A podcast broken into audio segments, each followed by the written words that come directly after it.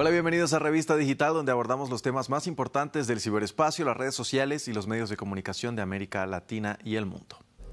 La concentración de tropas rusas en la frontera con Ucrania ha hecho despertar los temores sobre una nueva invasión de Moscú a su vecino y sobre todo ha hecho correr ríos de tinta sobre el tema, especialmente desde Estados Unidos y los países de Occidente.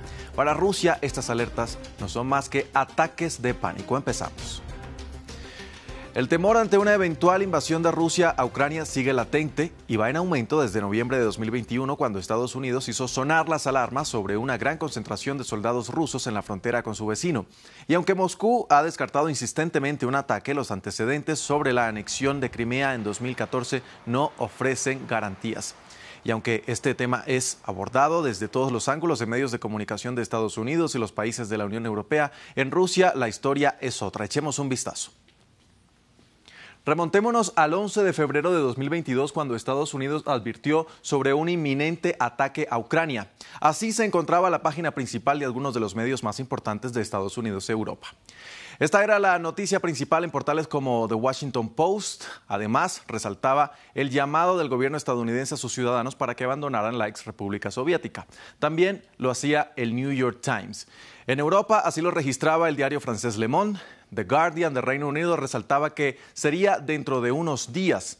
En Alemania, el semanario alemán Der Spiegel citaba fuentes oficiales que pronosticaban un ataque para el 16 de febrero y así también lo titulaba el periódico estadounidense Político.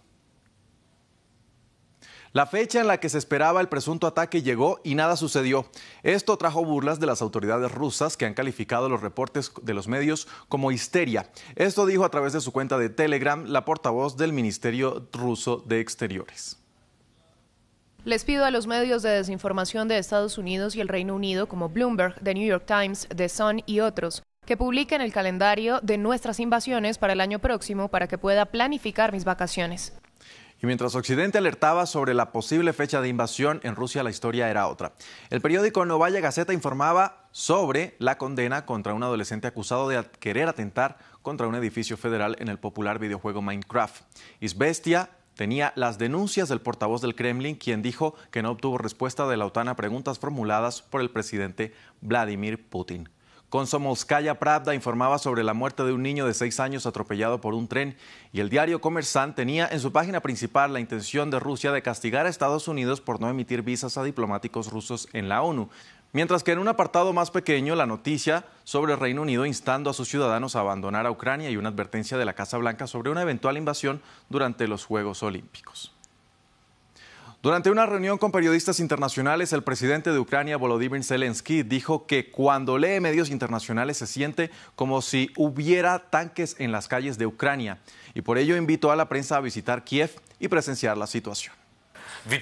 La sensación que están dando los medios es que tenemos una guerra, que tenemos tropas en las carreteras, movilización militar, que la gente se está yendo. No es así. No necesitamos este pánico. En medio de estos reportes de ambas partes, ¿cuál es la percepción de los ucranianos? Se lo preguntamos a Alexander Slipchuk, analista político en Kiev. Ucranianos se acostumbraron a vivir, en tal condiciones porque de verdad la guerra dura desde 2014 no es un secreto. Eh, el Estado está siempre comunicando con, la población que sí, eso algo puede pasar. Estamos preparados, estamos listos, pero sí, eso puede pasar para que preparar a la gente y eh, eliminar esa cosa de sorpresa, ese ataque por sorpresa. Pues eh, el Estado, eh, los medios de comunicación están en el mismo tiempo, intenten ah, un poco tranquilizar a la gente para que no provocar el pánico otra vez, porque eso es muy importante para que la sociedad sea preparada y no se pánica. Por supuesto, el temor ante la eventual invasión también ha sido discutido en redes sociales, dando lugar a noticias falsas. A continuación desmentiremos algunas de las que más han circulado en las plataformas. Cientos de usuarios en Twitter y Facebook compartieron las imágenes de esta joven que porta lo que parece ser un rifle en el transporte público y en el encabezado de la publicación mencionan que así es la vida ahora en Ucrania. Hicimos una búsqueda de la fotografía en Google Imágenes y vimos que ha circulado en Internet antes de que estallaran las nuevas tensiones. Y aunque no pudimos identificar cuál es el contexto de la imagen, notamos que fue compartida hace dos años en la plataforma Reddit. Allí se menciona que la chica está en un tren en Belarus. Es por ello que tales afirmaciones son falsas. Otra serie de publicaciones en Twitter muestran una captura de pantalla que usa el logo de la cadena CNN y en su titular se lee una noticia de última hora anunciando que según fuentes el presidente ruso Vladimir Putin decidió retrasar la invasión hasta que Estados Unidos entregue armas a Ucrania para poder quitárselas. Hicimos la misma búsqueda en Google Imágenes y encontramos un link que nos llevó a una noticia de CNN con fecha de 2017 y al final del artículo encontramos el video original del que fue tomada la captura. En la pantalla en realidad se lee una cita del presidente Putin en la que niega haber interferido en las elecciones de Estados Unidos. También descubrimos que la misma imagen se alteró en 2018 para afirmar falsamente que el mandatario había cancelado el Mundial de Fútbol que se celebró en su país, así que este contenido también es falso. Hasta aquí Revista Digital. Recuerde que si quiere repetir esta u otra emisión de nuestro programa, lo puede hacer a través de nuestra página web www.france24.com.